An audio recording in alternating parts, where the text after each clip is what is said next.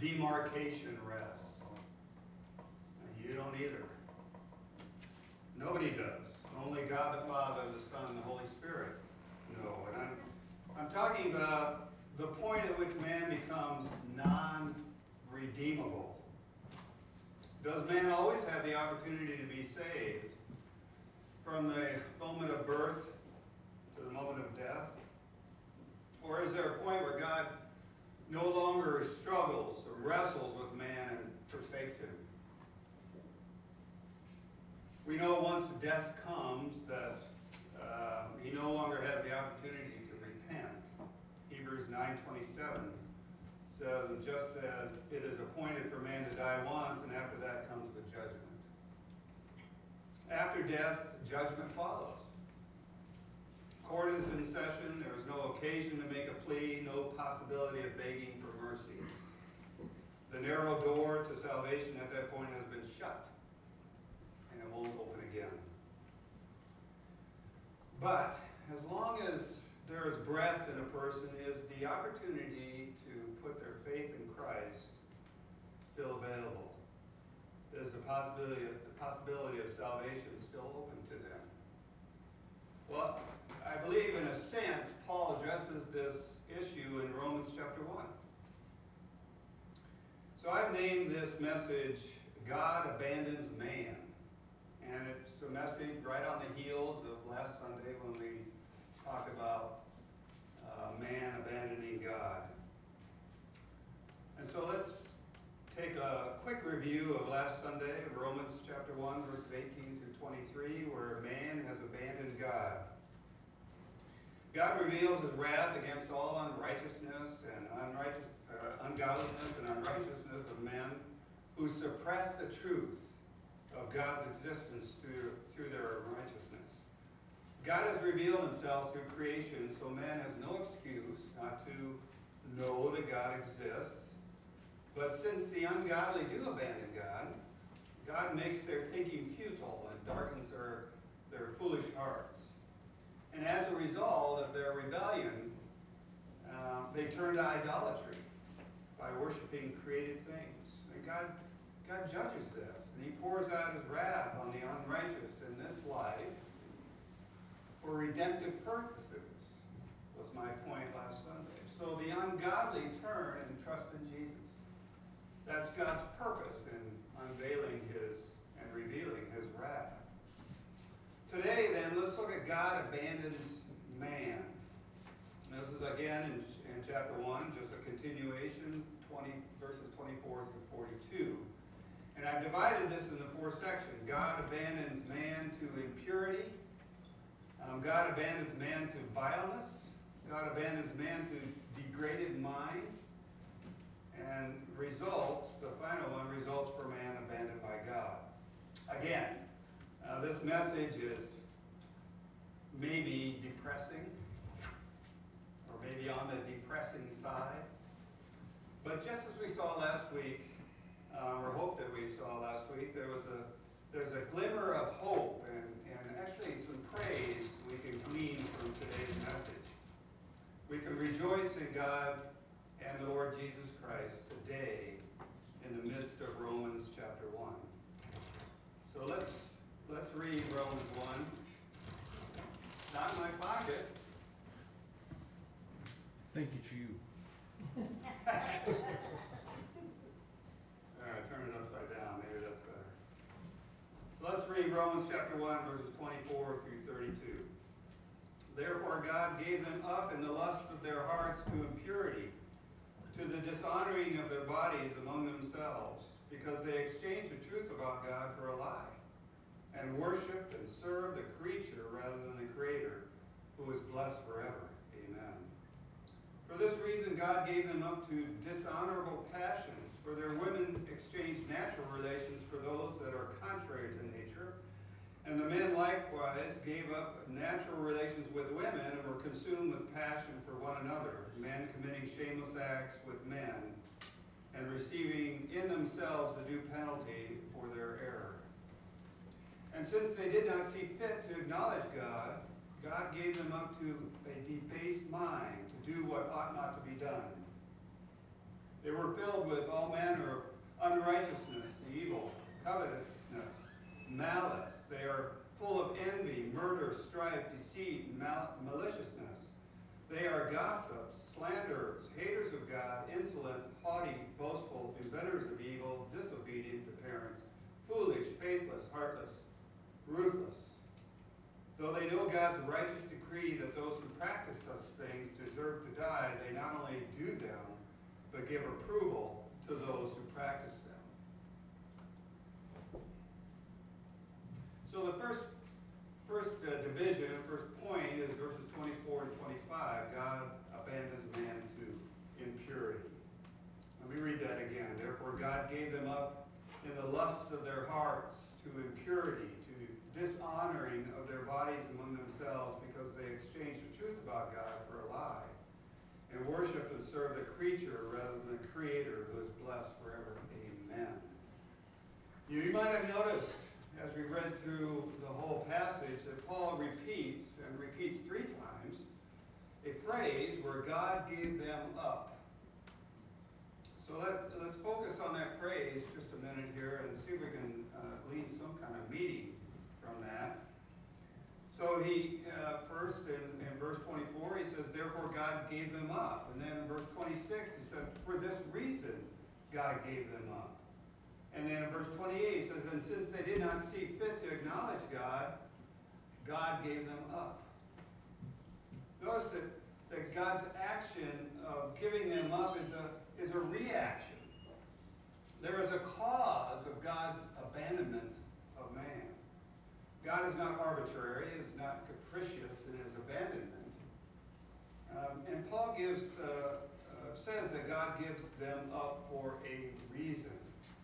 Verse 24, therefore, Paul writes. In 26, for this reason, Paul writes. And verse 28, since they did not, God gave them up. Ungodly men have abandoned God. Uh, God judges man their rea- uh, rejection. And these verses are a continuation of that judgment, which Paul started in verses 18 through 23. God gives them up because they have abandoned him. God is not giving up on the ungodly, necessarily. Do, do we see that? Uh, Paul is writing that God is giving them up to something. God gives them up to something. Handing them over. Yielding them up to something. Some translations even say God abandoned them to something. God is not abandoning them completely or giving up on ungodly men, but is abandoning them to something. Handing them over to something. And the Greek term it means that, that, that, that they're delivering, or God is delivering them up, or handing them over. And, and God gave them up because, because why? Verse 25. Because they exchanged the truth about God for a lie and worshiped and served the creature rather than the creator. They became idolaters, worshiping worthless images, resembling mortal man, birds, animals, and creeping things. We saw that last Sunday in verse 23. Uh, the, ES, ESV translates it as a, a lie. It's actually the lie. Uh, it's not a lie among many lies, but it's the ultimate lie. It's the the lie with a capital L. The lie that God is not in charge and really doesn't even exist. And we all can worship our man-made and man-made up gods without consequences. Man is autonomous and in charge, and God is irrelevant. That's the lie. Notice Paul bursts into a short doxology here at the end of verse, um, where we at, 25? He says, um, he says, uh, I've lost the verse. All right, twenty-five it is. He says, rather than the Creator who is blessed forever. Amen. The Creator who is blessed forever. It doesn't matter if some exchange and suppress the truth about God. It doesn't matter. Paul says God will be blessed now and forever. God gave them up to what? What did God give them up to? Well, he gave them up to the lusts of their hearts to impurity. Lusts are, are shameful desires, desires within that are for unwholesome things. Paul is writing about animal appetites, the desires of the flesh. These ungodly people were craving with their whole being animal lusts, fleshly desires. And God handed them over to what they wanted. God gave them up to impurity.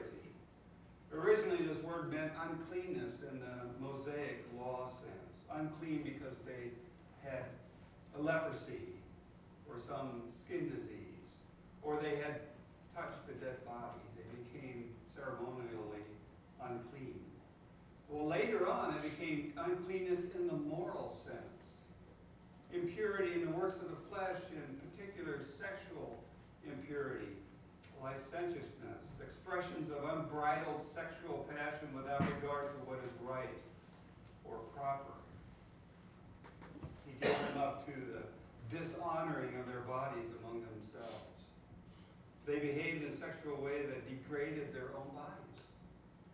In other words, they deviated from the honorable, God, honorable way that God has given for sexual. One man and one woman in marriage enjoying sexual relations for procreation and for bonding and nurturing each other. That is God's design for sexual relationships. And deviation from that standard is impurity that dishonors the bodies. God gave them up to, uh, to what they wanted, lusting after degrading sexual practices. This would be adultery or fornication. Sexual acts between men and women, but outside the marriage covenant. But it gets worse. As man devolves even further when God abandons them to their desires. Let's look at verses 26 and 27 where God abandons man to violence. For this reason, God gave them up to dishonorable passions. For their women exchanged natural relations for those that are contrary to nature. And the men likewise gave up natural relations with women and were consumed with passion for one another, men committing shameless acts with men and receiving in themselves a due penalty for their error. Verse 26 is the second of three times Paul writes, God gave them up. God keeps abandoning them, these, these godless people, to their own ever-devolving, degrading passions. When God in Scripture repeats a word or phrase three times, we need to take note, don't we? It's important to God, and it's important for us to hear and to understand. He gives them up to dishonorable passions. Shameful lusts, degrading passions, vile passions. James D. Dunn, James D.G. Dunn, I don't know, he's got two middle names. Um, in his commentary quotes Ernst Käsemann here, and, and Ernst Case, Käsemann says, moral perversion is the result of God's wrath, not the reason for it. Moral perversion is the result of God's wrath, not the reason for it. This is God's wrath poured out onto men and women who have abandoned Him and have indulged in idolatry. Since they do not honor God nor give thanks to Him, they continue to dishonor themselves with their vilest of lusts. James D.G. Dunn writes in his commentary the outcome of failing to give God his due honor is the dishonoring of oneself. human respect, both self-respect and respect for others, is rooted in the recognition that only God has authority as creator to order and dispose of that which has created.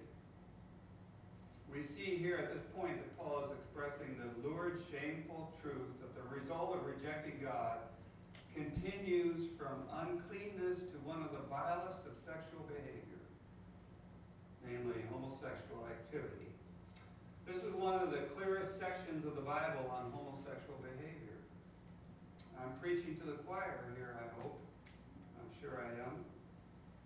But do you see any ambiguity in Paul's words here?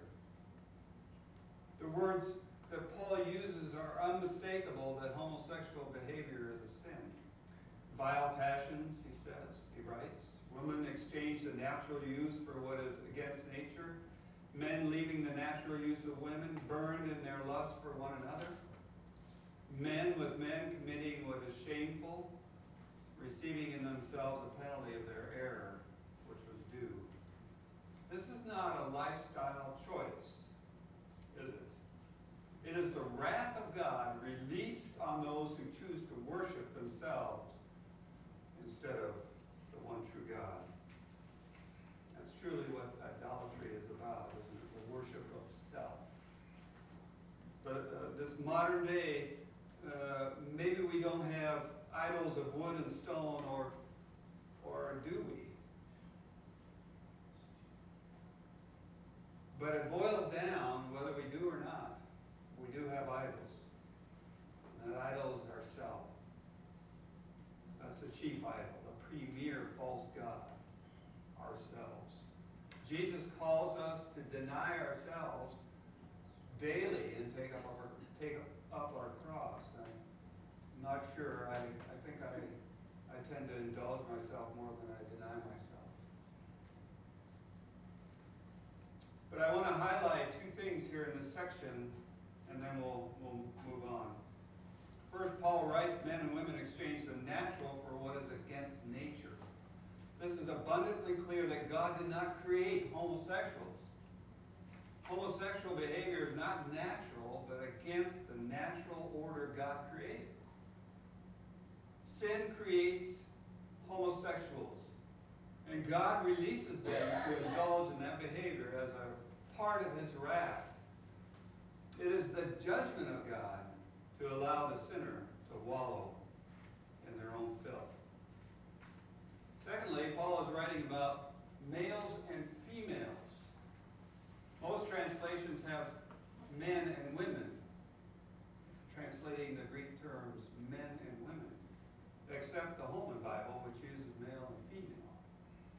What's the difference? I think the terms male and female tend to emphasize the differences biologically between males and females. Paul is talking about sinful and unnatural biological pairings. God created males and females to fit together, to be one in the biological sense, uh, also in other ways. But Paul is talking about bodies here, the biology of the sexes. Males don't fit together biology, biologically, nor do females. So then it is unnatural, unholy, and in defiance of God. Okay. Enough of that. Man is, um, uh, God, ungodly man is evolving into the basest of animal behavior as a result of rejecting God. So let, let's look at the final point that Paul makes about God giving them up. In verses 28 through 31, God abandons man to a degraded mind. Verse 28, and since they did not see fit to acknowledge God, God that gave them up to a debased mind to do what ought not to be done. They were filled with all manner of unrighteousness, evil, covetousness, a malice. They are full of envy, murder, strife, deceit, maliciousness. They are gossips, slanderers, haters of God, insolent, haughty, boastful, inventors of evil, disobedient to parents, foolish, faithless, heartless, ruthless.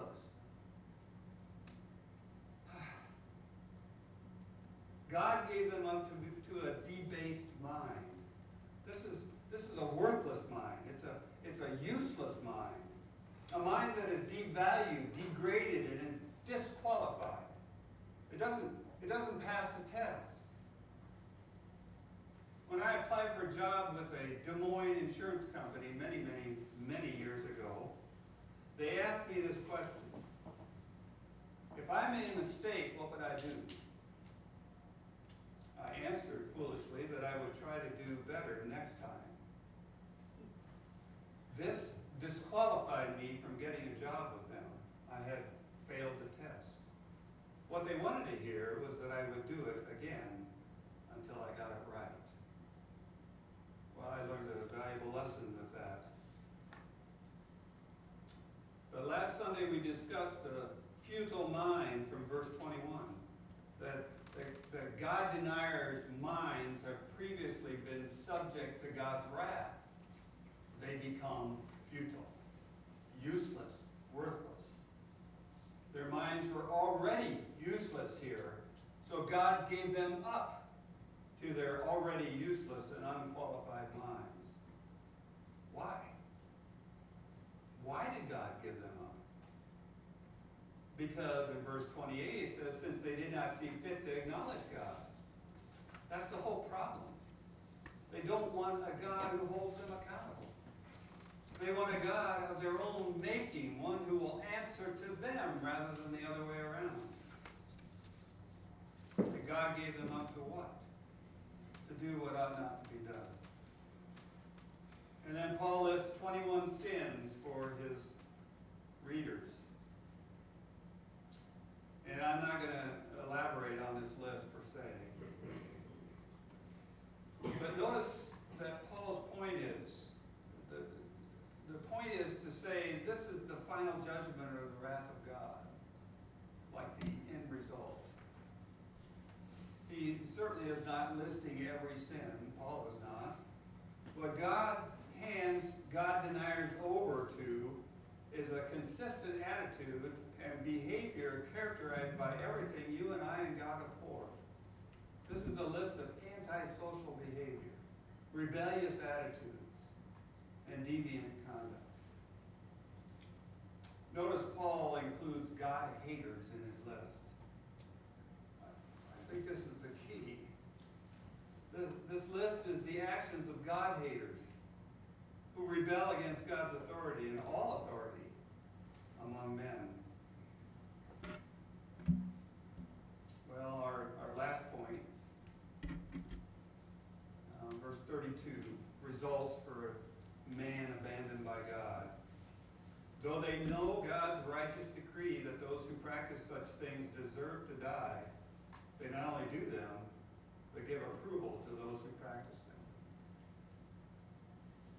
So Paul has been making the case in chapter 1 of Romans. God deniers have no excuse because God has made himself known through creation, through what he has made. They also were in the image of God to have a moral nature and a, a conscience. Human beings know inside themselves when they do wrong.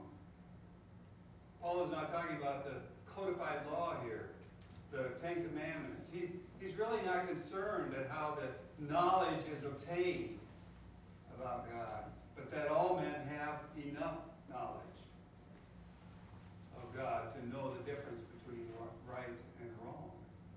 Interesting, Paul even goes further to say all humans know that they deserve to die for wrong that they do.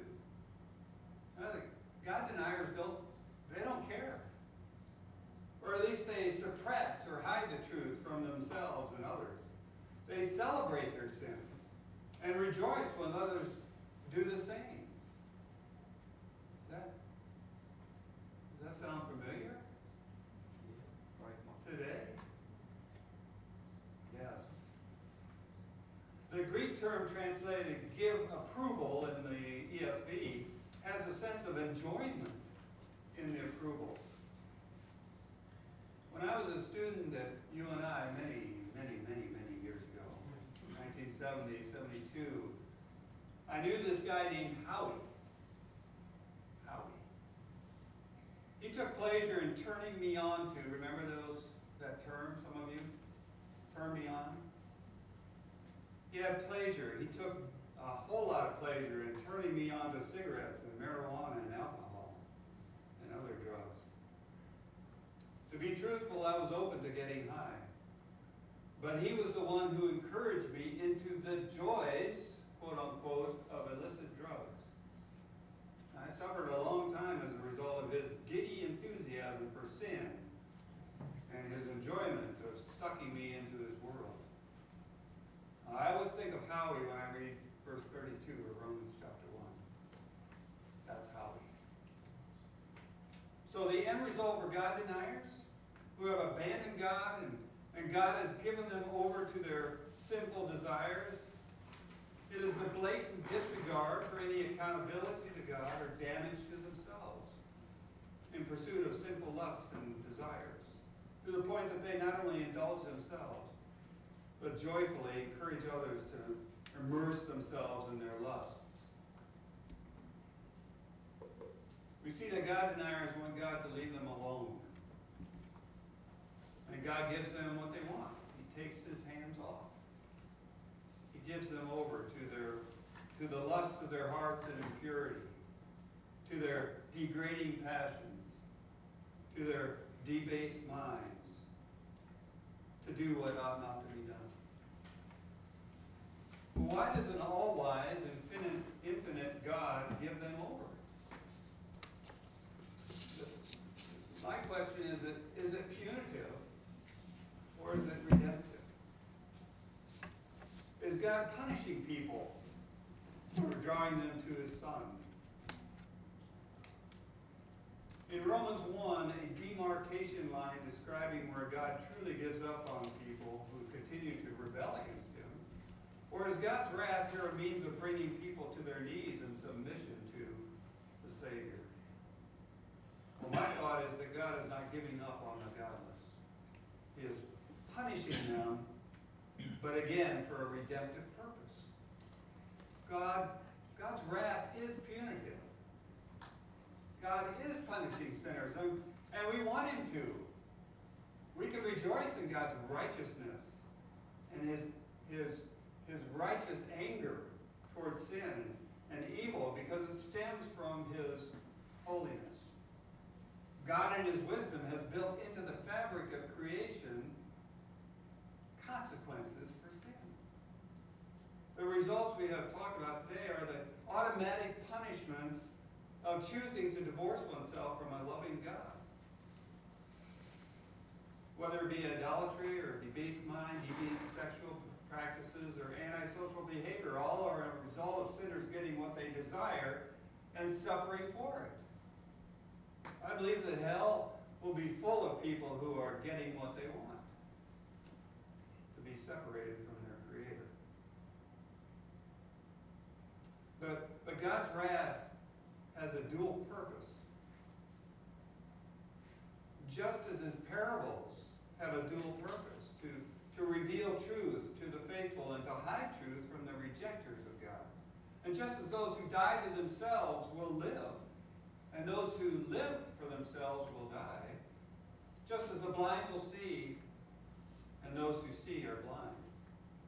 God has a, a punitive and a redemptive purpose in his wrath, a dual purpose. God is a redeeming God. God cannot and will not let sin go unpunished. Now, once a person dies, God's wrath is only punitive, right? But while man is still breathing, God's wrath has, has a redemptive value to it. God uses his wrath, his punishment for sin to break people who are stubborn. God says, you want me out of your life? So you are only accountable to yourself? I'll give that to you. But the result of your rebellion is not what you think it will be. God uses his wrath to break people so that when they have had enough, they will come to Jesus and repent. God draws sinners to himself, and his wrath is one of the ways he does it. Now, you may disagree with me here. I read uh, commentaries that view Romans 1 in both ways. I can only think of, of one place in the Bible that tends to illustrate God's redemptive purpose for his wrath. That's the parable of the prodigal son, in Luke chapter 15, verses 11 and 32. The father represent, representing Jesus and the younger son representing a rebellious sinner. The father gives the son what he wants, his inheritance. And the son leaves home and lives a life of, of debauchery and uselessness. But the son comes to his senses and returns home repenting of his sin. And the father, who had been waiting and looking for his son to return all along, welcomes him with joy and forgiveness. This parable illustrates that God gives a rebellious sinner over to his desires with the hope of that sinner realizing his error and coming to faith in Christ. Before I came to Christ, I lived the life of Romans chapter 1. That's me. That's me in the rebellion and defiance God- uh, Paul writes about here. But like the prodigal son, I came to my senses and begged Jesus to save me. We have all heard testimonies of broken people coming to faith in Christ. Maybe that's your testimony. Jesus takes the rubble of our lives and builds something awesome. Praise God for Romans chapter 1. And for those Jesus saves who have been broken as a result of God's wrath.